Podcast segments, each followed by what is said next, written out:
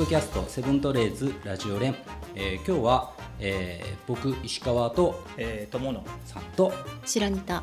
ニータ。が、えー、3名で、えー、お送りします。ゲストに今までランナーさんとか迎えてたんですけど今日はちょっと雰囲気を変えてインナーファクトの首藤さんをお迎えしております、えー、首藤さんよろしくお願いします。はい、よろしくお願いします。はい、では皆さんよろしくお願いします。よろしくお願いします。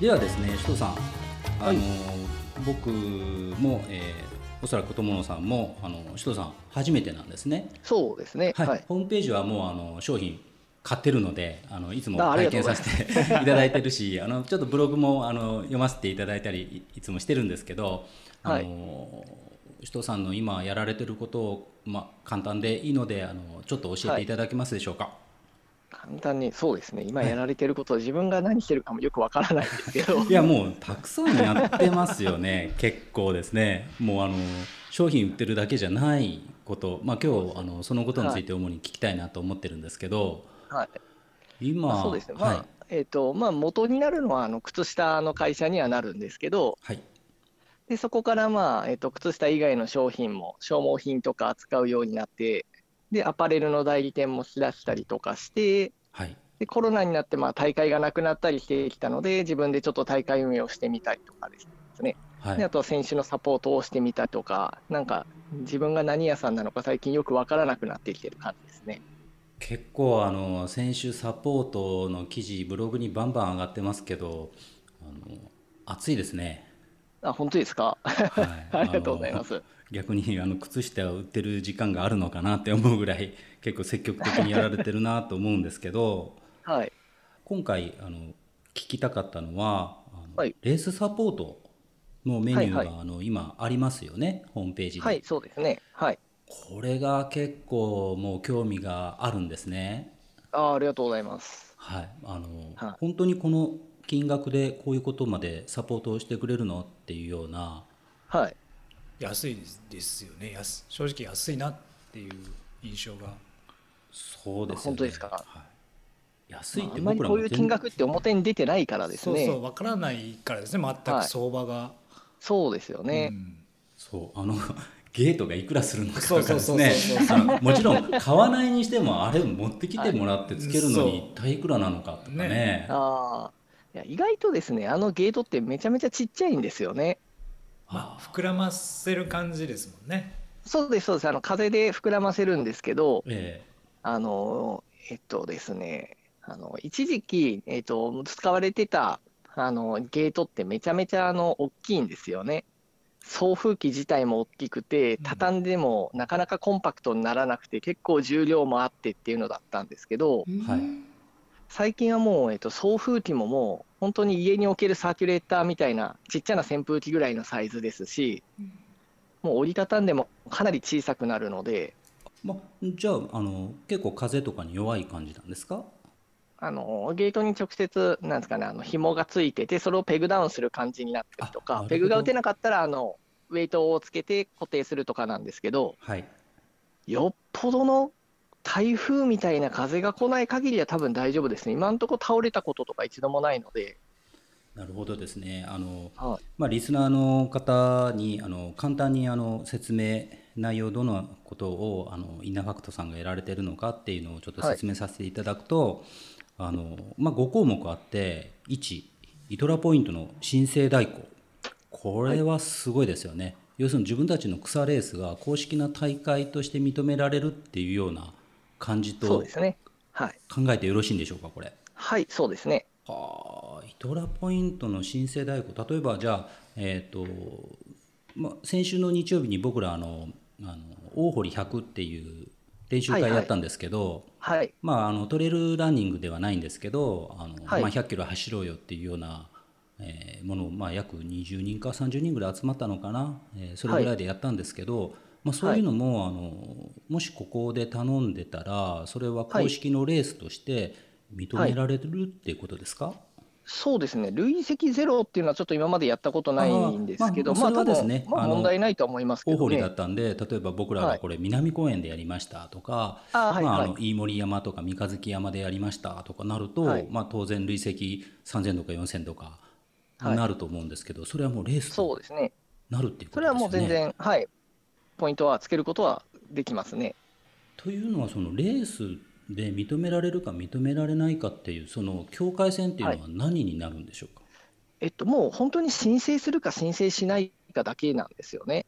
で、えっとまあ、必要な項目っていうのが、えっとまあ、何個かあって、ホームページがあることですね、まず。はい、それはあの恒久的にあの見て判断できる証拠があるかどうかということですか？えっと、そうですね、まあ、そのエントリーがどこからできるかっていうところですね。なんで、えっと、申し込むでもいいですし、フェイスブックのイベントのページとかでも問題ないんですよね。はははは申し込みが開かれているかどうかっていうことなんですかね。はい、そうですね。はい。ただ、クローズドであっても、その、えっと、知人だけに公開するとか、フェイスブックとかもできるじゃないですか。はい。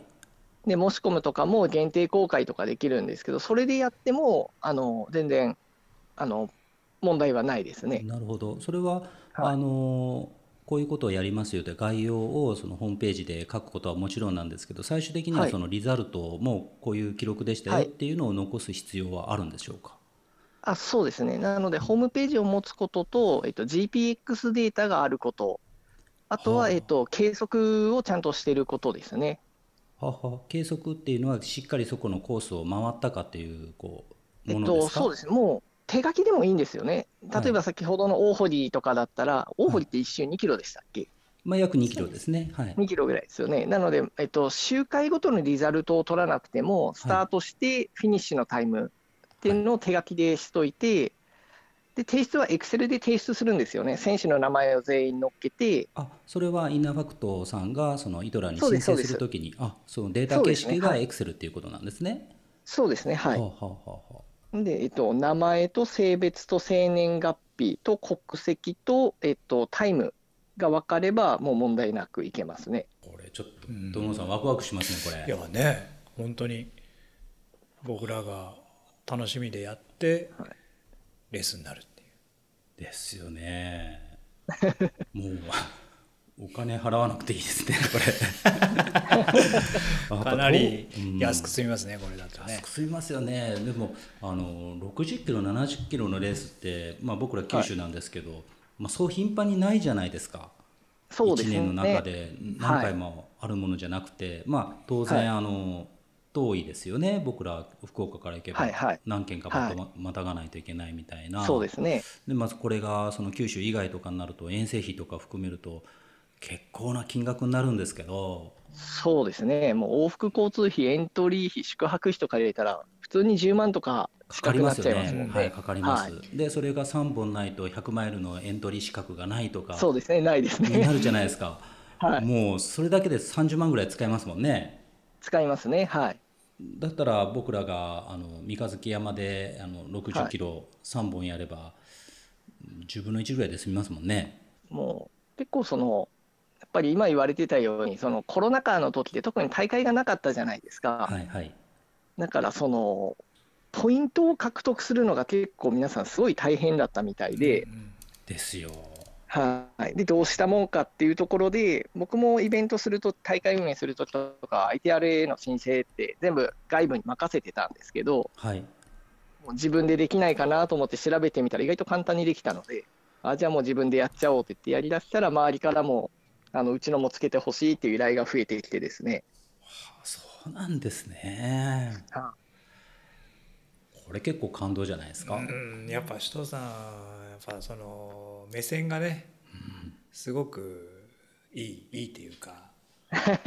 あんな目線ですね。うん、選手目線、ね、うん、選手目線で。結構みんなエントリー費を大量に捨ててましたからね。まあね、そうそうエントリーしてもね ゲームがああ試合が流れるとかでも期待を込めてどんどんエントリーして、うん、結局ポイント取れず、そうだよねもうそうだしあの怪我でね故障して結局出れないとかいうこともあるじゃないですかね、うん、出たくても出れないって、うん、まあ、そうですね。これはすごい画期的じゃないですかこれ。あの海外ではどっちかっていうと草レース特に東南アジアとかは草レースが普通にポイント申請されてポイントが獲得できるんですよね。で日本でそれがされてなかったので、で僕もそれ見ててなんでできないのかなと思ってたんですけど、まあ結果やって分かったのは誰もやってなかっただけなんだなっていうのが、まあ、結論っていうとこですね。これあのちなみにですねまだあの2345項目あるんですけど今1のイトラポイントをちょっと深掘りしてるんですけど僕らが例えばですねあのレースを作る、はい、トレイルランニングのレース作るとするじゃないですか。どういうその準備というか申請というか許可というか進め方っていうのはどうなんでしょう？例えば僕は飯盛山っていうところをしょっちゅうあの行くんですね練習で、はいはい、でも当然、まあ、登山者の方もいらっしゃるし、はい、あのまあ、そこがどこが管理してるのかとかもよく知らずにその走ってるわけなんですけど、はいはいはいまあ、練習だとその10人行こうが20人行こうが構わないと思うんですけどこれいざじゃあレースですよっていうと当然まあいろいろ記録をそのカウントする人がいたりとか、はいまあ、エイドを出したりとかなると許可取らないといけないですよねやっぱり。そうですね、はい。これどういうふうにやればいいんでしょうか？ものすごい素人な。そうですね。いや、えっと、やっぱりその、そこの土地の地権者が誰なのかっていうのは結構調べるのが面倒くさかったりとか、たらい回しにされちゃったりがよくあるんですよね。はい。で、えっと、すごいここが判断が難しいとこなんですけど、はい、さっき言われてたように、イベントぐらいの20人ぐらいだったら、普通に練習でも使ってるので、はいじゃあそれに対して許可がどこまで必要なのかっていうところが、はいえっと、僕もその神戸だったりとか福岡だったりとかでも大会したんですけど、はい。えっと、ほとんどの場所で20人ぐらいだったら別に申請とかいらないよって言われちゃうんですよね。はあ20人、はい、あそれは人数によって許可がいるかいらないかっていう境目があるんでしょうかね。まあ、一応役場に行ったりしてあ一応聞いた方がいいですね。ここでこういうことを一応ここでこういうことしようと思うんですけどっていう話して、はい、何人ぐらいですか？って言ったら、まあ、10から20人ぐらいですねって言ったら、あいらないと思うんですよね、で、ちょっと待ってくださいね、で、多分地権者の方なのか、管理会社に確認していただいていると思うんですけど。あそんなにあの、はい、ファジーなんですね。まあ結構グレーゾーン、ね、それが人数が多くなると、やっぱり、あのリスクヘッジじゃないですけど、あの責任の所在とかをはっきりさせないといけなくなってくるので。なるほど。あの、はい、ドクターを配置しないといけないとかそういうことでもないわけなんですね。はいはい、そうですね。なんでそこはもうあのイベントをする方の、まあ、価値観だったり倫理観っていうところに委ねられるのかなって正直思いますね。なるほど。はい、じゃあまああのやるところの、まあ、知見がどこなのかっていうことも含めてはい、まあ一旦役場とかに相談すればまずわからないことっていうのは多分ないそうですね、大体あの総務課とかに行って、はい、ここでこういうことしたいんですけど、どこに窓口訪ねたらいいですかねって聞いたら、大体教えてくれるんですよね。はいはい、で、そこからがスタートになると思いますね。じゃあまあそこでその期日決めてレースをやります、はい、じゃあホームページ作りました。こういうふうに参加者集めますっていう流れで、まあ、当日迎えればいい、そうですね。っていう感じでしょうかね。はい、ざっくりともそんな感じの流れですね。ワクワクしますね。うん僕らがやるんだったら温泉旅行付きですね。温泉旅行付き。まああの土曜日にね土曜日に走って、ね、夜は打ち上げ温泉でで日曜日は観光して帰るっていうのいいですね。最高ですね。最高です、ね、それでも一人1万円ぐらいになるんじゃないですか？下手したら20人集めたらそんぐらいでいけるねねあのー、知り合いの中には、ね、ランナーの中には旅行会社もいるし、うん、あのバス会社もいますもんね。大型バスの運転手いますね。大型バスの運転手もいるし あの結構いますよね。なんだかんだね。それは面白いイベントができそうな感じですね。で今あの首藤さんこれを利用して、あのやられてる方たちっていうのはどの程度い。らっしゃいます、はい、そうですね。ITRA のポイントをつけたいっていうのは月に数件ぐらい問い合わせが来て、えっと、そのうちでまあほとんどのところはじゃあお願いしますってなりますね。はい、あの首藤さんのところに、えー、相談するのも無料とかホームページでドカーって書いてるじゃないですか。はいはい。これいっぱい皆さんあの相談したら仕事どころじゃないんじゃないですか。どうなんですかね。そのやっぱりその大会運営とかイベント企画されてる方がそこまで多い人数でもないと思うんですよね。あそうなんですね。はい。でまあ僕の性格上やってみて、何かそこで問題が起こったらそこで対処しようっていう感じなので、なるほど。7割ぐらい準備が整ったらやってみて、何かあったらじゃあそこで修正しようかっていうので動くタイプだからですね。なんでまあとりあえずやってみようかっていうのでやってる感じですね。はいえーと、他の項目もちょっとあの申し上げさせていただくと、はい、2番が、えー、スタート、フィニッシュゲートの準備、まあ、先ほど言ったあのふわふわのあのアーチですね、はい、はい、これを作ってくれると、はい、いうことと、3番目が、えー、オリジナルの参加賞や感想賞の制作、これあの、えー、インナーファクトさんが OEM でいろいろそのグッズを作るっていう事業もやられてますよね。そうですね、はい。はい、これを利用しながら、例えばソフトフラスクをあの3箇所で出したりとか、えー、はい、レースのナンバーベルト、うん、を作ったりとか、まあ、そういうような T シャツだったりとか、はいはい、そういうこともあの補助としてできますよっていうことですよね。そうですね、はい、なるほど。で4番目が計測ゼッケン感想書を準備したい。これ、あのブログでしたっけ？あのああの iPhone とか今簡単にそういうえー、あそうですね、記録が、えー、取れるよっていうようなことを書いてましたよね。はい、そうですね、はい。これど、どんなのでできるんですか？えっ、ー、とですね、あのタイム計測っていうアプリがあるんですよね。はい。それ一般に公開されてるアプリですか、えー、公開されてます。えっ、ー、と、iOS でも Android でも使えるんですけど、はい。で、えっ、と、事前に、えっ、と、そこでもうエントリーフォームとかも作れるんですよね。はい。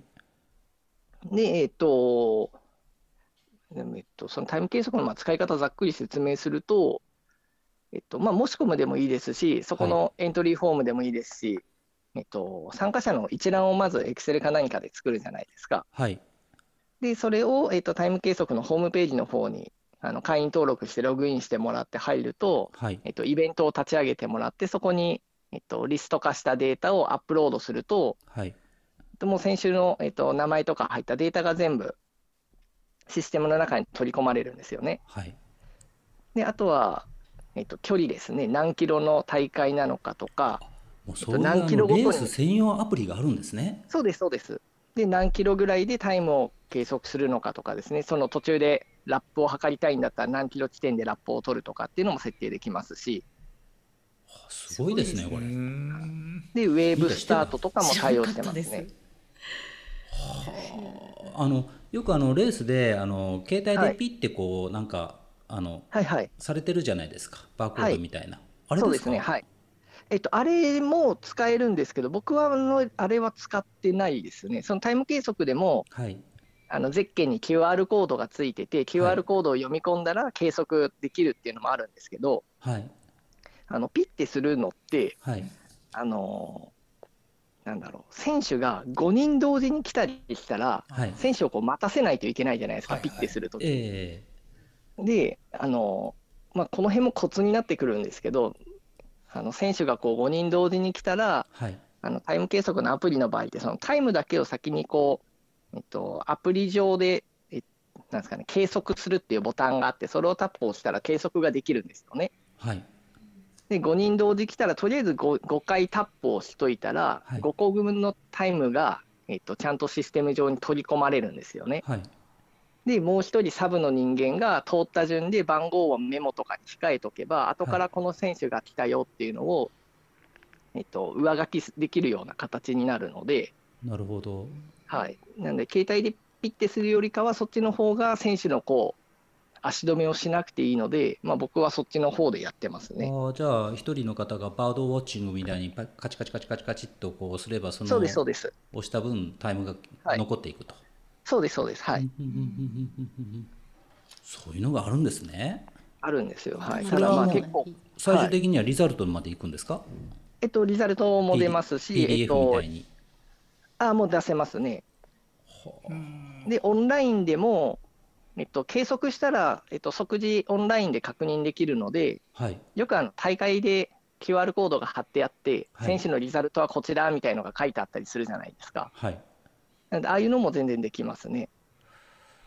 友さん南公園50マイルこれでやりましょうか。一回ちょっとやってみたいですね本当に。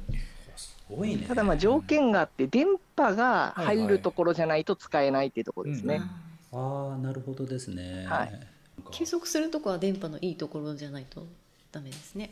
そうねスタートとゴールね、ね、うんうん。だから途中の経過のところはやっぱりいいところじゃないとダメ。まあどっちにしてもあの車がつけられないとねエイドもできないしね。うん。まあけど大概のとこ今入るんじゃないですか、ね、入りますよね、うん、それと最後のですねこの、はい、エイドを充実させたい。はい。これエイドまでサポートしてくれるんですか、そう、まあ、もともとこれは、あの、まあ、僕が料理が好きだったので、はい、で、僕はそのトレイルランももちろんするんですけど、どっちかというと山飯の方が好きなので、はい、山に行ったらご飯を作ってばっかりなんですよね。あ、そうなんですね。はい。なんで、えっと、ちょうどコロナが、えっと、蔓延しちゃって、1年目の時って大会がのあの根こそぎなくなっちゃったじゃないですか。もう2年なくなりましたね、僕もまあ、あの年が年なんで、この2年のパフォーマンスはもう非常にもったいないというか、もう惜しかったですけど、そうですよね。はいまあ、その時にあの新しいチャレンジ方法だの FKT っていうのが流行ったじゃないですか。はい、上田瑠衣君とか、バンバンやってましたね。そうです、そうです。で、FKT をやる選手が身の回りで増えてきたんですけど、FKT やるってなったら、やっぱサポートしてくれる人がいないとなかなかできないので、うん、で誰かサポートしてくれないかっていうのを募集してる人と一緒にこう僕が行動するようになったんですよね。はい、で、その FKT 中にあの、普通の大会のエイドって決められたものを出すじゃないですか、選手に。はい。まあ、よくあるそのバナナとかそういうことそうです、そうです。はいはい。ただ選手もその決められたものを食べるのが当たり前なので、要望も不満もあんまりエイドって聞かないんですよね。はい、あれがあったらいいのにとか、これはいらないなっていうのはあんまりこう聞かないんですけど、はい、FKT の時にエイドを出したりすると、どんなものが食べたいかとかって結構リアルに言ってくれるんですよね。ああ、それはもう自分専用っていう意識の中でその言えるって思うからですね。はい。はははで、そうなった時にその実際に選手が欲してるものと実際に大会の時映像で出されてるものって結構乖離があるなと思ったんですよね。まあ、そうですね、まあ、まあ大会とか出てくるもの大体想像できますもんね。はい。でまあ、僕がカレーが得意なのでスパイスカレー作って出したりするとすごい喜ばれて。それは、ね、最初その FKT で選手用の1人用とか2人用で出してたんですけど、はい、その FKT ってどうしても過酷すぎるチャレンジなので、やる方がすごく少なくなっちゃって、でその次に、えっと、小規模のイベントが、大会がないなら仲間内で走ろうよっていうので、10人、20人のイベントが乱立するようになって、でもイベントするからにはやっぱりエイドをないと長い距離は難しいよねっていうところで、またなんか首都を作ってくれないかみたいな依頼が来て、いやまあ20人分ぐらいだったらカレー作れるかなと思って作っていって、まあ、今200人分ぐらいまで作れるようになったので。200人 ,200 人はもうあのもう立派なレースじゃないですかそれ。なので結構まあ、ね、そういった感じでエイドを充実させていくと選手の反応がすごく良くなったので。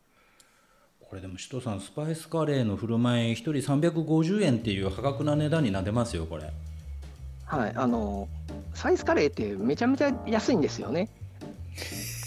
まあ、まあ、とは言わずね、手間がかかりますよね。もちろん手間がかかるし、手間はめちゃめちゃかかりますよ、結構。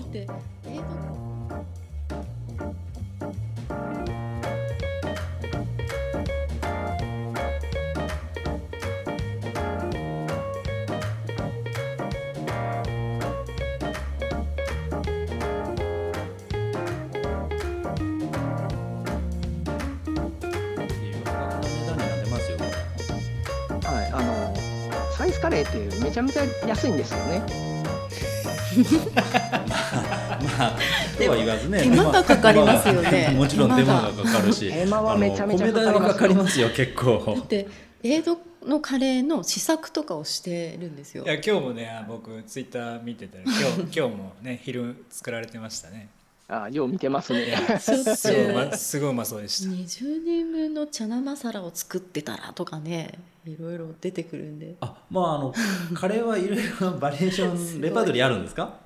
そうですね。僕はまあ基本スパイスカレーなので、カレーのあのよくあるルーは使わないんですよね。はいはい、わかります。で、えっ、ー、となるべくえっ、ー、と食べやすくて、はい。えっと、タンパク質が補給できるようにっていうので今チャナマサラっていうひよこ豆のカレーに行き着いてまして、うん、で基本使ってるのはもうあの豆ばっかりだからそんなの出たことないですねそれ出るの嬉しいですよね、うん、嬉しいですよね。えそれ、まあ、九州でやるって言って首藤さん来てくれるんですか、はい、九州に。えっと10月も熊本行きますよ。あそうなんですか？え10月はな、何かそのサポートがあるんですか？あの、たった100っていう、えー、はい。あの、蓮田さんっていう方が主催されてるんですけど、うん、蓮田さんと仲良くさせてもらってまして。リーダー出たことあるの？これ。まあ、それは出たことないけど、まだ走れない時期だったから、できたのが。あ、そうです、そうです。ここ2年ぐらいですね。ねちょこちょこやってますよね、タスタチャレンジ。少しウォークで一周だけでも行ってみようかなと思った時期もあったけどちょっとタイミングが合わなくてまだ参加できてないんですよね。これずっと走るやつ？一周10キロみたいなそうですね。周回レースですね。へえあれ楽しそうね、うん、あれ楽しそうですね。走りやすそうだし。今なんかその感じのやつって多いですよね。あの八代ドラゴンもそうだし。ああそうですね。割とね、はい、あのレースっていう感じではないやつ、うん、そうそう。まあ順位とかね、うん、決めないみたいなつがね、まあ、でもそういうの楽しいっすよね。楽しいっすよ、うん。まあ、そんな順位って言っても上行けないですもんね。そうそうそうそうはあなるほど。あさっきの4番のところで言えば計測のところでゼッケン感想賞っていうのもそういうのも、はいはい、まあ、あの満足度は高いですよね。あのレースとしてですね。そうです。ね感想賞があるがあるとですねぐっとこうレース感が出るのと、やっぱ走り終わった後感想賞が出ると、ね、まあ、選手もレースに出た感が出るので、うん、これじゃああのそこで、まあ、後日でもあれなんですけどプリントが出るということなんですね。そうですね、もう基本的にその場でプリントアウトするか、はい、あの最近よくあるペーパーレスで、ウェブ上で PDF とか画像で、はいはい。はい、見れますよという、どっちでも対応できますね。まあ、でもそんなんでもいいですよね、自分でプリントしてもですね。いいすね。うん。いやこれもうこれからのその新しい、うん、新しいというかもう一つのなんかそのレースというか、ね、そうですね、うん、なんか今までのね規制のものに頼らずねなんかすごい草の根でいいですよね。自分たちのホームでいつも練習してる人たちとその公式のレースとして残るっていうのはですね、うん、うわこれはいいですね。近場でバンバンレースが生まれそうですね。うん人さんあとこれホームページとかなんかフォーマット作ってそれもサポートできるようになるんじゃないですか？フォーマット作って。ああ、えっと、連絡のフォーマットってことですかね。もうあのホームページフォーマット。あのもう大会名を入れたら大会名ができてイメージ写真を入れてリザルトはこうしてっていうの一連のねそのフォーマットもできそうですね簡単に。そうですね。一応今あの大会のホームページも作りたいって人が多いので、えー、もうそこもあの作れるようにこっちで準備はできてるので、これこのページだけでも、もうなんか立派なビジネスになりそうですね。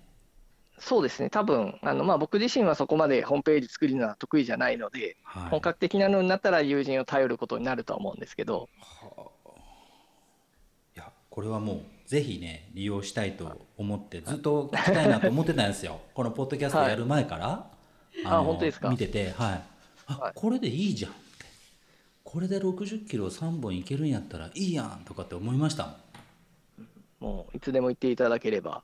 で、えーと、料金表もホームページでありました。そうですね、えー、下の方に載っけてます、ね、50人参加で100マイルレースを作るのであればフルサービスで9万6800円と、はい、50人でですよ。9万6800円、はい、ということは2000円1人？なりますね。まあ、2000円あればあのできるかなっていうところですね。2000円 やりましょう。やりましょうか。2000円だから、あの宿代ね、8000円つけて1万円で2泊3日で、ビール飲み放題。運転旅行もつけて 100マイルとかできますねこれできますねはあで、えー、と50人参加の100キロレースで6万2500円これの違いっていうのは100マイルあ、まあ、日数による人的なその高速費っていう感じになっちゃうんでしょうか？あれですね。エイドあエイドかエイドの量が違いますね、はい。なるほどなるほど。はい。なんでどこまでサービスを付加すするかでの金額の違いみたいなところですね。はい。でも50人で、えー、30キロだったら4万ですよ。ままあ、50人とか自分たちの草レースで50人集めなくてもいいですよね。30人ぐらいがいいですね。うん30人で4万って言ったら1人千何百円じゃないですかもうこれ。もうあれば全然いけますね。びっくりですね。これはちょっとなんか価値観ありますね。これだって週末のイベントでも、ね、じゃあもうこれ週末のイベントだけどみんなで1500円ずつ出し合って一応公式のレースにしとこうよっていう話になりますよねこれも。下手したら。そういうのもできますね。しかもエイドは首藤さんの手作りですよね。ですよ。すごいよね。これがいいです首藤さんのカレー食べたことあるんですけどめちゃくちゃ美味しい、はいはい、僕新田さんどこでどこで出しましたっけ？カレーカレー言っとるけどねはい。えっとなんか中谷さんが着てた。あああの時ですね。あの時ですね。はいはい、はい、そうだそうだ。美味しかった。多分ですね基本的にこの金額であの運営会社ってできないんですよねできないですよね。はい、あのー、やっぱり僕の会社はレースの運営をする会社じゃないので、ここで利益を取る必要がないから、この金額でできるんですよね。うん、なるほど。もう、もう本当当然ですよね。はいなんで普通にこう大会運営会社だったらですねその大会までに動いてた人件費が乗っかってきたりとか、はい、あの計測とかの自動計測がやっぱり一番便利なのでそこ使うと一気に跳ね上がったりするからですね。うん、ははははやっぱあのコスト的に跳ね上がるのはそこですか？普通の大会で、えっと、一番はやっぱ計測ですね。計測？はい計測がめちゃめちゃ高いです。ガーミンとかなんかそういうのでなんか自動的にピッてできればいいんですね。なんかですね、そういうのできてくると、すごいいいなと思うんですけどね。ですよね、なんかあの、はい、ストラバとかアプリでですね、ああいうので、ピッてそこでできればいいんですけどね。だからリザルトもですね、あれで分かるからですね。ですよね。あとですね、ホームページ見て、はい、あの面白いなと思ったのが、はい、あのだいぶ過去の記事になるのかもしれないんですけど、はい、ホームページに記事を書いてくれるランナーライターさん募集してますと。ああ、はいはい。これ、これすごいのが記事書いてくれたら参加されたレースのエントリー費用分お支払いさせていただきますって書いてましたよ。そうですね。あの、えっと、まあ、細かいそこは条件というか取り決めはあるんですよね。えっと、エントリー費払う、エントリー費を負担というか補填させていただくのは、記事を書いて1か月間でどれくらいのビュー数ですね、なるほどなるほど。閲覧数があったか、うんうん、で、えっと、ここの閲覧数までだったら何パーセント分、うちが支払いますよ、で、えっと、100%満たした場合は、うちが全額出しますよ。っていうのを使はははあ書いてますね、閲覧数に応じてインセンティブも、はい、そうです、そうです。はい、いや、でもこれ、いいんじゃないですか？あのちょっとかける人とかで。ですね。それはその情報発信としてみんなの役にも立ちながら多少なりともその自分の遠征費が補填できるっていうのはですね、結構最近あの、まあ、ものすごい速い選手だった伊藤健太選手が、はい、伊藤健さんって呼ばれてる選手が最近新越と UTMF と派切ねの記事を一気に攻略法とかアップいただいたりとか。ああれがそうなんですね、うんうん、そうですね。いやもう最近あの結構頻度よく上がってますよね記事がそうですね、皆さんいっぱい書いていただいて。上手ですよね、人さん。うん、人さん、上手。いや、もう自分が何もできない人間なので、あの人にお願いして。いやいや、結構な情報ページにもなってますよね。攻略法とか見るとね、あれ。やっぱね、そうですね。ないですよね、こう情報が。うん細かいこととかね、やっぱこういうのはすごいありがたいですよね実際走った人が走らないとわからないことたくさんあるからですねえー、書く内容として参加された大会の概要とその戦略、はい。えー、大会に向けた練習内容。これあのどれか一つでもいいということなんですか？これこれどれか一つでもいいですね。どれか一つですね、はい、当日使用したギアや種類や感想、はい。えー、大会の結果や感想。大会現地への移動手段。大会当日の風景や出店メーカーの内容、はい、まあもう当然見てるものばかりだから書けますよね、うん、これ。そうですね。なんで結構書いてくれてる方、この間は、なんか初めて100マイルレースを海外でやった人も書いてくれたりとかですね。うんうんうん。はい、いやけどもとにかくやっぱこのランナー目線ですよね、うん、結局これを見て参考にしてまあ走ったらいいんじゃないの？って言ったらいいんじゃないの？っていうねなんかもう優しさが溢れてますね。溢れてるなっていうのはもうあの周りにこう助けられて生きてるような感じなので。いや僕あのフラスコ買いましたよ。あのあ本当ですか？ありがとうございます、はい、買いました。どんどんバージョンアップしてますもんね。うん使いやすかったですあれ。あ本当ですか？はい。結構使いやすかったです。今月ね9月か。9月は新商品ラッシュの予定なので。おそうなんですか？はい。えっ、ー、と4種類か5種類ぐらい新商品を出す予定ですねいろいろとあのアパレルデザイナーも募集してましたよね、うん、アパレルもやりだすんですか？アパレルは、えっと、昔からやりたくてですね、はい、でえっとようやくデザイナーの人とあの工場がずっと見つからなかったんですよね。うん、ああの、はい、国産にするっていうことですか？そうですね。国内で、えっとですね、最初、海外でやった方がやっぱ安いので、海外で探したんですけど、はい、あのニュアンスが伝わらないんですよね、僕の英語が下手なので、僕はそのランナー向けのウェアを作りたいので、ウエストをもうちょっとこう絞ってほしいっていう話をするんですよね。はい、でもそこの、えーと、ウエストをなんですかね、その絞るみたいなうまい表現が僕ができなかったりとか、なんとか伝わっても、その切れればいいじゃんとか、うんうん、なんでここを1センチ縮めることで何の意味があるんだみたいな質問が来るんですよね。縮めたいから縮めてよって言っても縮めてくれなかったりするんですよね。そんな苦労があったんですね。はい、そうなんですよ。大変なんですよ。今はちょっと高いんですけど、国内でようやく工場が見つかって、本当は今月中に入る予定のものが1個あったんですけど、ちょっと9月上旬に今連れ込んでる感じですね。じゃあもっとあのランニング関係の商品独自商品を増やしていこうっていう感じなんですね。そうですね。はい。トムさん靴下はインナーファクト使ってます？いやまだ使ってない。使ってない。めちゃくちゃいいです。それしか使ってないです。俺も一応ね使ってます、うん、ありがとうございます？濡れても怖くない、ね、あれ使ってますよ。変態パンツありがとうございます。パンツですね。あれも、はい、あれも持ってますけど。あれ、あの、ツイッター民しか知らないやつです。そうそうそうそうそう。ソックスは、あの、片一方変えるようにしてほしいなと思います。ああ、片方ですよね。やりたいんですけどだけが破れるんですよ。まあ、そうです大体みんなそうですよね。僕も左の親指のとこだけ破れる。ですです。僕も左破れるんですよ。あそこだけ破れる。でもそれをねずっと歴代取ってるからもう十何足ぐらい、右ばっかり全部左が破れてるんですよね。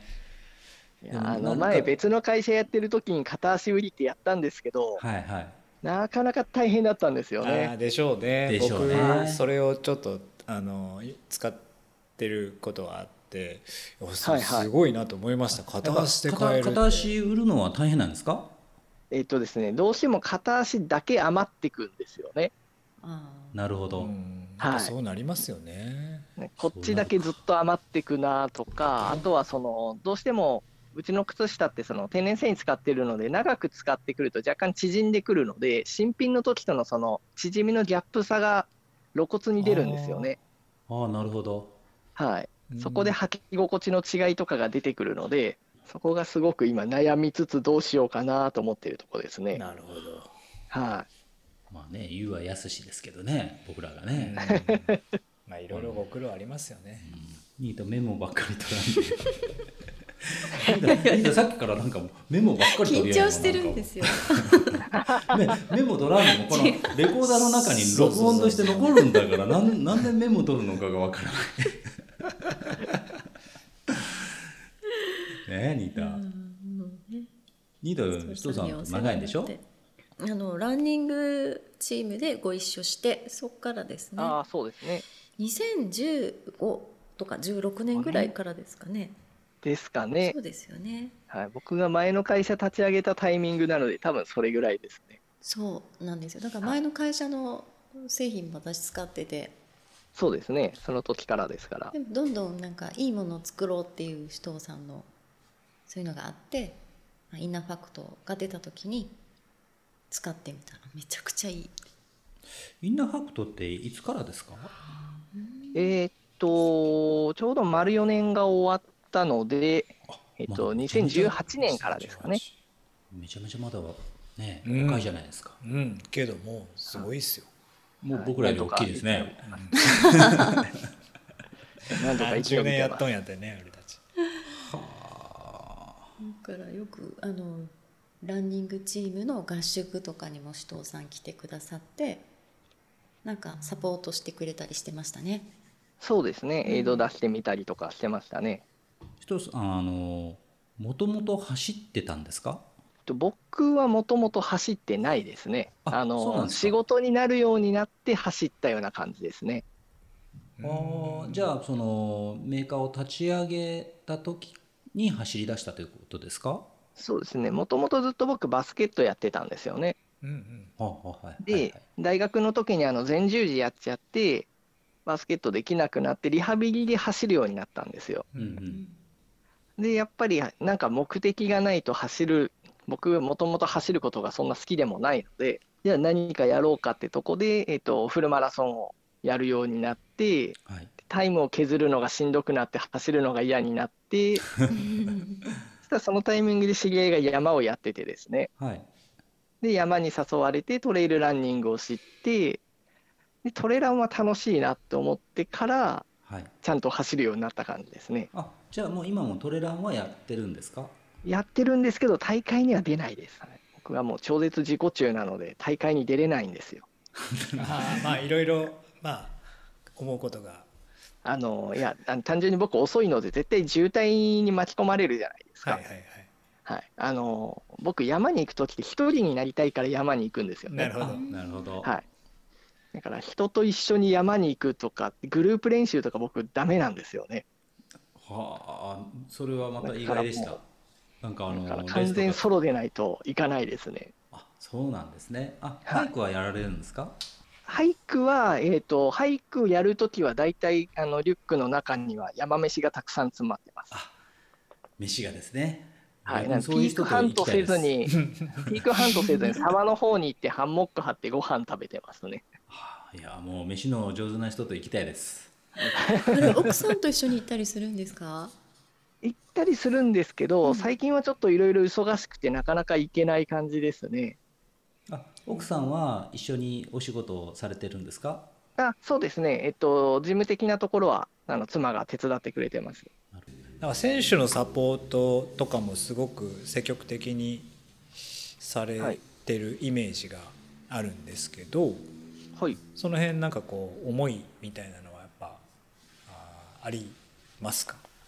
そうですね、えっと、僕もバスケットは一時期本気でやってたので、どっちかというと競技志向が強いんですよね。うんはいはい、ででも、足は速くないですし、僕、すぐ足ぐねっちゃうので、トレイルランでトップの世界って見れないんですよね。はい、なので、僕は選手の、僕の、なんだろうな、視線では世界とかトップレベルの世界は見れないんですけど、選手を通してそういう世界を体感したいなっていうので、選手をサポートしていってるような感じなんですよね。なるほど。なるほどね。あとはその今のそのまあどこのメーカーさんもそうだと思うんですけど、なかなかこう選手をサポートするって積極的にしてるところが少ないなと思ってまして、うん、はい。なので僕はどっちかというとそのすでに結果を出した選手をサポートするっていうよりはこれからだったりとかあの競技生活を終えたけどトレイルランっていうのが大好きで続けてるっていう人をサポートしたいなっていう観点で選手のサポートはさせてもらってる感じですね。いい話ですね。熱いな。素敵ですよね。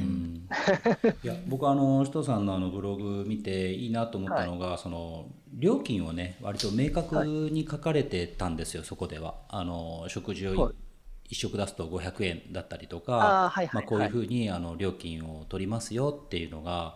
はい、僕あれやっぱりすごくいいいいことだと思ったんですね。なんかやっぱり、うん、やってもらう方もどのぐらい返していいか分かんないしする方も、うん、どこまでその自分のお金使うのかいやこれ後でもらえるのかなとか思いながらお互いもやもやしながらそ、ね,、のやる方もやられる方も、はい、うんよりはあこれ500円あこれこれ500円これ全部で2700円ねとかって言われた方がすごい楽じゃないですか。そうですね、はい、そういうのを書いていただいてたのでいやもうこれだったら頼んだ方がいいじゃんってすぐにもう思える金額だったんで、うん、あそのレースのサポートそうですそうです、うん、首藤さんの、うん、だったらこれもうすぐ頼みたいわと思いましたもんね。結構いまだにそのあの、まあ、FKT だったりそうじゃなかったりですけどあの今年は、えっと、5月にあの市街一周ラウンドトレイルっていう市街地っていう大会があったんですけど、はい、それもすぐにあのサポートしてほしいっていう声はいただいたりとかしたので、うん、あれは何日でしたっけ？4日ぐらい？市街地は1週間ですね。1週間か。1週間はい。400何十キロでしたっけ？まあそんなのやっぱさすがに友達に頼めないですよね。1週間とか。1週間 その人を拘束するっていうのもまたちょっとね、うん、あるしそれはまあ申し訳ないじゃないけどやっぱ気にしますよねこっちもね。そうですよ、うん、まあ TJR の西日本版みたいなことでよく言われてりゃしてますね。さ2週間なんかサポートしてた時もありましたね。ああれはあれです。あの東海自然歩道の時ですね。はいはい、でサポートしてる中谷君っていう選手が東海自然歩道を全部自分の足で行くっていうので。いいねそれで。カレー食えたんで。東海自然歩道はあれなんか高尾から神戸の方ですか、ね、そうです、えっと、美濃までですね、1200キロぐらいですね。それこそ、この前のあの豊島さんが言ってたやつだ、高尾ああ、話されてましたね。はい、そうそうそうそうそうそうそう、そのまで、ああ、あれ聞きました？ありがとうございます。あの道ですよね。あれめちゃめちゃ大変だったんですよ、サポート。いや、だって移動距離がね、すごいですね。もうあれはあのとあるポイントでサポートしなきゃいけないからそこに車で向かうじゃないですか。はい、そしたらあの道が崩落しててああのそこに行けなくてあの次のエイドポイントに行かなきゃってなったんですけど、はい、次のエイドポイントがですね山をぐるっと回っていかなきゃいけなくてそうなりますよね、はい、そこが取れなかったら。そうなんですね。40キロぐらいぐると回ってようやく着いたと思ったら、うん、えっと、選手がずっとその電波が入らない区間を進んでてですね、はい、予定到着時間になって2時間ぐらい経過しても連絡がつかなくてですね、まあ、選手の安否が心配になってきたのでその時あのペーサーの人も一緒に車に乗ってたのでその人と一緒に山の中入っていって探し回ってっていうのをしてて結局その子はあのヘッデンを途中で落としちゃって、はい、あの明かりがない状態でスマホの明かりだけでと月の明かりだけで先に進んでてですね。それもう無理でしょ。怖い。あれはちょっと怖かったですね。2時間ぐらい連絡つかなくて。本当怖いですね。それでももう無理ですね、はい実際1時間2時間ぐらいしか移動できないじゃないですか。もうそんな明かりだったら。進めないですね。そうですね、うん、選手にあの GPS のあの息吹っていうのも持たせてたんですけどそのポイントがずっと電波が入らなくてですね、うんうん、ああ息吹さえも入らない。はい入らなかったです。息吹はあの携帯の電波を基本拾ってあの位置表示をさせるものになるので携帯の電波が入らないところではあの途切れるんですよねログが。うんそういう心配もしないといけないのかサポートって、はい、いや。本当すごいですね。なんかもうみんなね言い方あれだけどとにかく面倒くさいことを 計画が必要ですよね、うん、や本当に。てくれる。面倒くさいね。いや これ翔さん以外やらないんじゃないですかこんなこと。やってる人は聞いたことないですねですよね首藤さんのあのツイッターとブログ見ると結構ロックな人だなって思ってました。ロックな人。はいもうロックな感じ、ね、いやなんかもう暑いっすよね、暑いんすよ、暑いだから暑いからもっと僕、ドスの聞いた声かと思いました。そうそう。こんばんはとか言って 言ってくるかなと思って。新田さんがよく知ってると思います。超超みたいな感じの声が。こんばんは。見た目から。嫌だ。はじめましてみたいなこと言うんかなと思ってびっくりしました。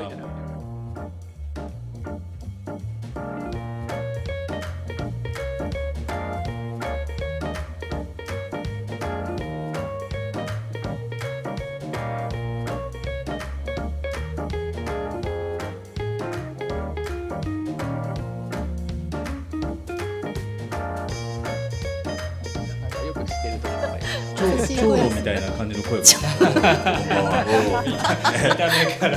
だ初めましてみたいなこと言う。んかなびっくりしましたもう。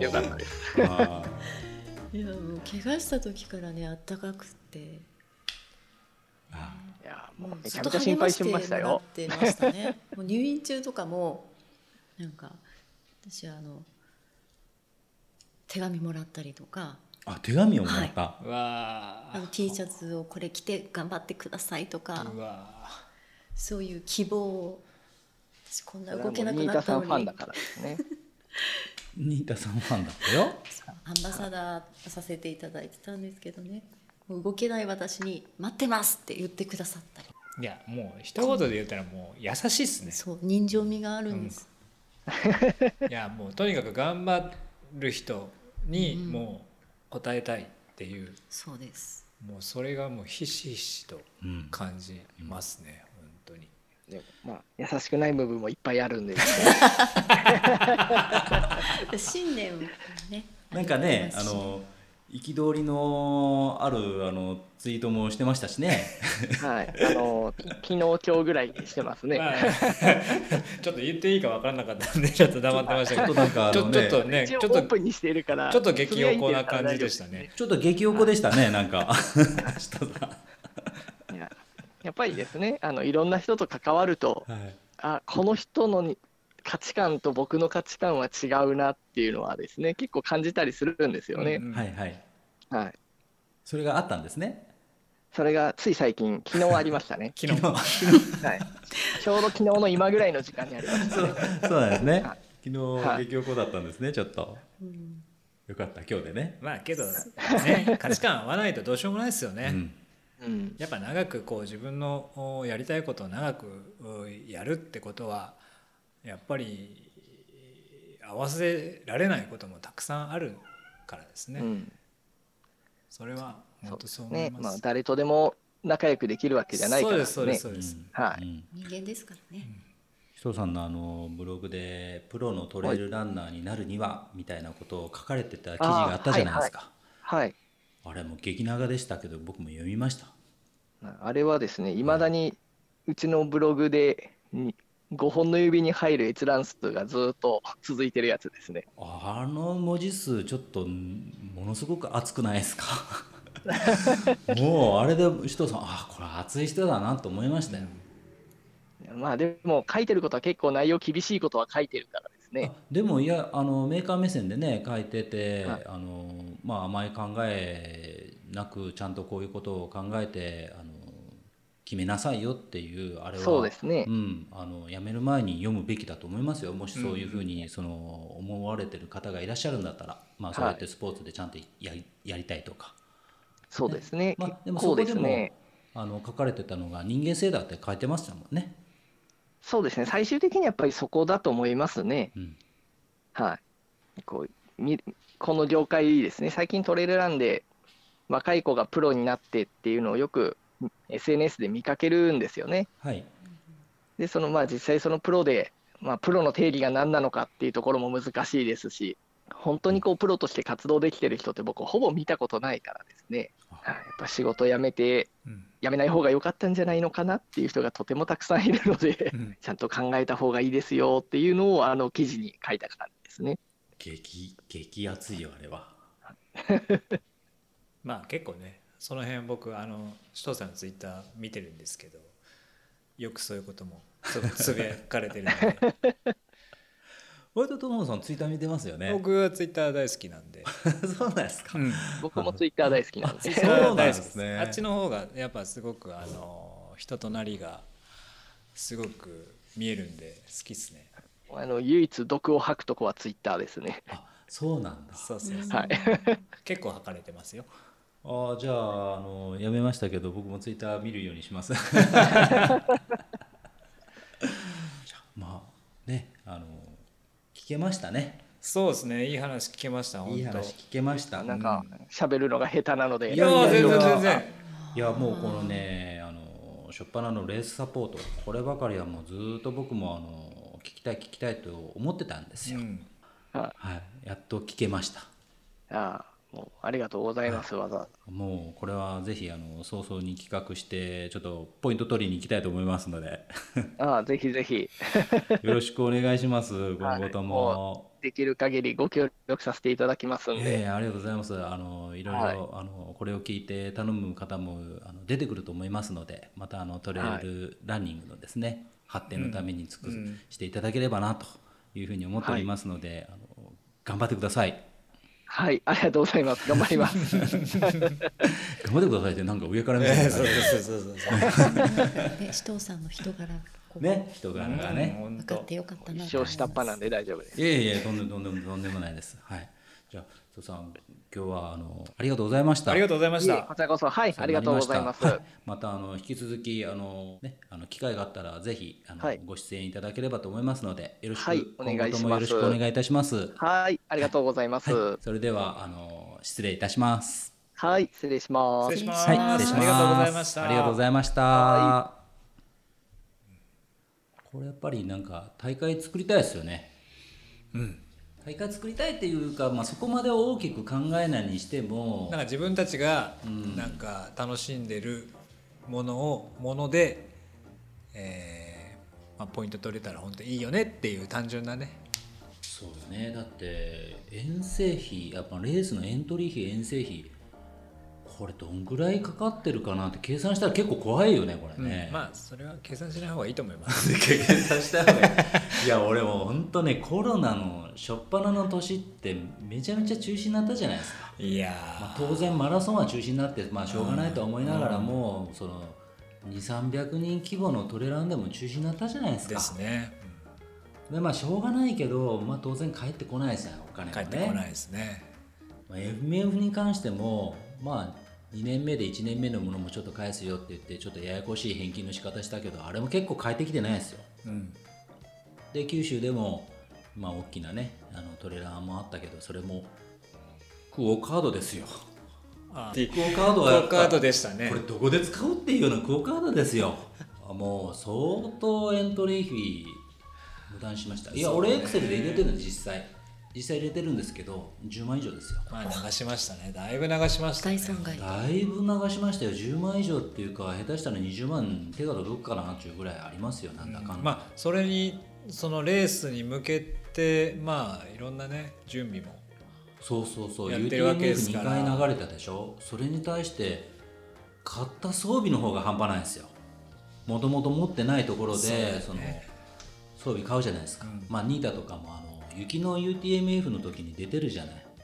中止になったやつ、うん、ね、その話を聞いて俺その翌年に UTMF にエントリーっていうことで、まあ、その散々その前の年が雪でものすごい極寒の中でみんななんか凍えて大変だったっていう話聞いてたから、はい、ビビってめちゃめちゃ防寒着買ったんですよ。買ってましたね。むちゃくちゃ買いましたよ本当。むちゃくちゃ買いました本当準備万端みたいな感じで、いやいやもう本当にマジであれ恐ろしくなるぐらいもうゾッとしましたよ。もう明細見たくないみたいなね。本当マジすごかったですよ。あの20万ぐらいのが2か月ぐらい続きましたもん 本当に。それはすごいですね、まあ、楽天カード20万超えが2か月ぐらい続いた時にはもうなんかキューンってなりましたよ本当。大丈夫かよ俺って思って。それ痛いです、ね、そしたらもうそれね中止になったらすぐ型落ちですよそうだよね、うん、もうだって買わなくて春先にそんな冬の装備なんて買わなくていいじゃないですか、うん、だったらもう1年使いどころがないもう完全な片落ちですよ。うわああの猫が膝の上に乗った。さっきめちゃめちゃ猫喧嘩してたよ「ニヤー!」とか言いながら本当この収録中にさ。何急に私舐めるの？いやもう本当相当使いました。知ってますああもうあれ相当使ってあの時に、まあ、まああれはねあの100マイルレースに出るっていうことで、まあ、当然しょうがないけど、はい、まあ、UTMF は特別なレースかもしれないけどそれ以外に流れたその60キロだったり100何キロだったりとかするのも、うん、UTMF のポイント取ったりとか他の参加のためのポイント取りだったりとかするレースっていうのもたくさんあるじゃないですか。ありますよね。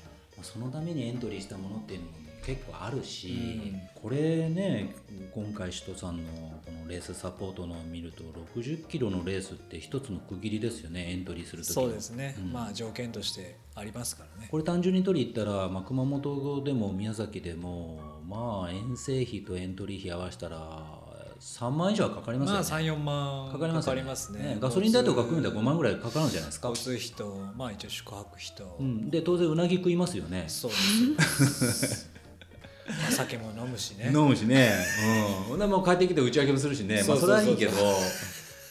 まあそれかかるじゃないですか。かかりますよ。だから1本取りに行くっていうのは大体まあ5万ぐらいはね、うん、かかりますよね。そうなんですよそれがだってこれの今回のそのレースサポートに頼んだら1万もかからないという話でしょ下手したら5000もかからないという話ですよそれで申請のためのその公式なその記録がゲットできると。これはちょっと本当目から鱗目から鱗でしたよね。まあ本命のレースをね UDMF と決めててもそれに対するエントリー資格っていうので60キロ自分たちの草レース3本やりました。ってイトラで12ポイント取れましたって言ったんだったらめちゃめちゃいいですよねこれ。いいですよ。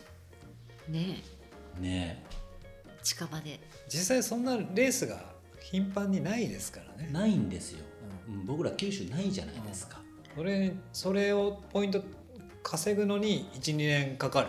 かかるんですよ。かかっちゃいますもんね。100マイルのレースは球磨川と五箇山。まあね五箇山ぐらいだったら僕らでもできるということですよ。あって周回なんだから。そうですそうです、うん、車エイドでね、うん、できるしね松に言って苦戦部のあのコースをちょっとカスタマイズしてもらって、うん、あれを何周かして別に100キロでもできますよね、夢が広がりますね。っていうかまあ自分でその自分の車エイドであの好きなもん食えるんだったらそれはそっちの方がいいじゃないですか、で着替えもできるしね。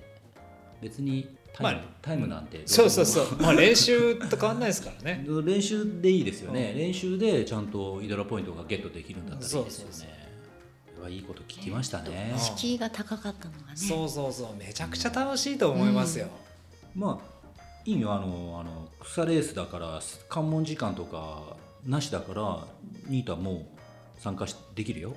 関門なし？関門なしだから。なしなし。だって関門つけなくていいじゃん。別に。つける必要ない。別にそれでポイント変わるわけじゃないし、ね。うん、あれだってあの最後撤収して片付けるために関門つけとるようなもんでしょ？そうそうね、あと最後あの「ニータじゃあねバイバイ」って言って帰ればいいんだから俺ら。置き去りですか？片付けとけよ最後ちょっとそこそこを片付けて帰ってね。遅いものの宿命みたいな、うん、もできるんやから。後でストラバで教えてって言って。それ片付けのことしか頭に残らないで走ってそうですね。まあでもニータ大体なんで首藤さんしてんの？首藤さんはあのウィングフットっていうランニングチームでご一緒してそこからの付き合いでその時使ってたあのその時首藤さんが作ってた製品を使ったり。その後あ他県あのインナーファクトではコジコジ先生のコジコジボール売ってんの？そうですそうです。その関係でなんでコジコジボール売ってんのかなと思ってた？なんですかコジコジボールってあこその小島さんのでしょ？そうそうあの小島のさんのポールがあるんですか？オリジナルの？コジコジボール？あボール。こじこじボール。ボールってボールね。ボールじゃなくてね。足裏マッサージみたいなのがあるんですよ。へえ、ね、で。もニータあのアンバサダーだったんやろ？はい。靴下 靴下もらってたやろ？そうですね。もうその前から使ってたんですよずっとそのアンバサダーになる前からずっと使っててその話が来てえそんな気に入ってるものをいいんですかっていう。まあ首藤さんはあの別に宣伝しなくていいっていう人なんでそうそうなんかそういうとこあるよね。そういうとこが、うん、そんなの気にしなくていいよって。なんか宣伝するために宣伝のために選手をサポートするっていう感じじゃないんですよただ自分がこの選手をサポートしたいんだっていうそう。いうなんかすごい純粋な感じがね考えてる感じじゃなくてそれがめちゃくちゃ伝わってくるんですよね。なんか綺麗事、ね、うん、綺麗事じゃなくてマジでそうなんだろうなって感じがしますよね。私は怪我した時にいろんなものがなくなったと思って、うん、もうサポートしていただいてるのももうなくなると思ってたし、うん、そうしたらなんか入院中に T シャツと応援メッセージが送られてきて今後もずっと応援してるからマジで、うん、回復するの待ってるからニータさん大好きですよみたいなみんな待ってますからねっていうメッセージをくださって泣きましたねそれ。本当にそりゃ泣くね。泣きますね。えそんな風に思っててくれるんですか？私何も貢献できないんですよって言ったんですけど、ね、ね、みんなニータさんのこと好きだから待ってますからって言ってくださって。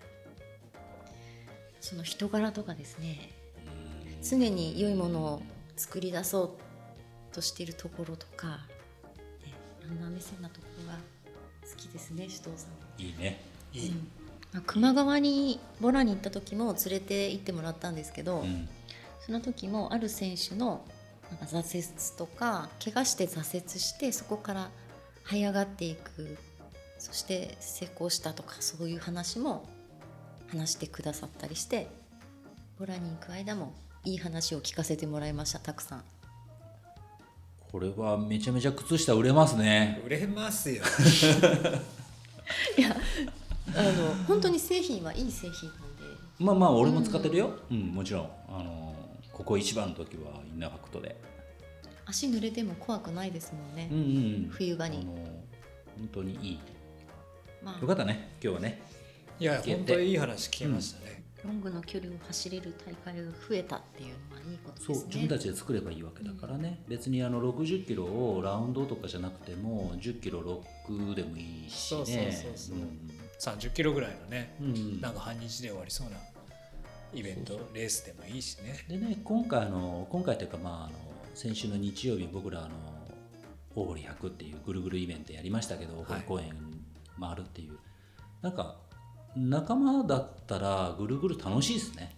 そうそうそうそうそうそう。頻繁に会うもんね。そうっすよ、うん、知り合いとね会ってね。今どうよみたいなね。そうそうそう。今何週？今何週っていうのとなんかあのバテてるやつがそこら辺転がってる、そうそうそうそうそう。寝てるわみたいなね。あれいいよね。あの知らないところであの休んでるんじゃなくてもうみんなそこら辺転がってるっていうのそこら辺宝亭とかじゃなくて。宝亭に転がってる宝亭に王子寝てたりとかするんだよ。なんか。だけどねあの短い距離のぐるぐる案外楽しいなと思いました、そうね、うん、リスクも少ないしね。そうね、だからまあ草イベントの時はそういう形がいいんじゃないかな。だから大会とかでえー、なかなかワンウェイで60キロとか100キロとかのワンウェイ行けないなっていうのをそういうふうに味わってね、うんうん、あとはまあそういう草イベントもこういうふうに申請できてちゃんとしたレースとして参加資格として認定されるような動きができればもっと楽しい、うん、レースライフが送れるんじゃないかなと思います。そうですねということで今日はこの辺で締めましょうか。はい今日は今日はニータやろうよ。なんそんなババッテンを ずっとずっとバッテン出してんの？苦手です。何も言えないです。いやいや面白いこと言えない。だって乾杯って言えばいい乾杯って言うだけだよ。乾杯って言えばいい乾杯って言えるんだよ。ニータファンもできたから。いやできてないから。いじられまくりですよ、ね、じゃあ乾杯ってニータ。それでは今後のみんなのトレイル人生乾杯。乾杯。はいお疲れ様でした。お疲れ様でした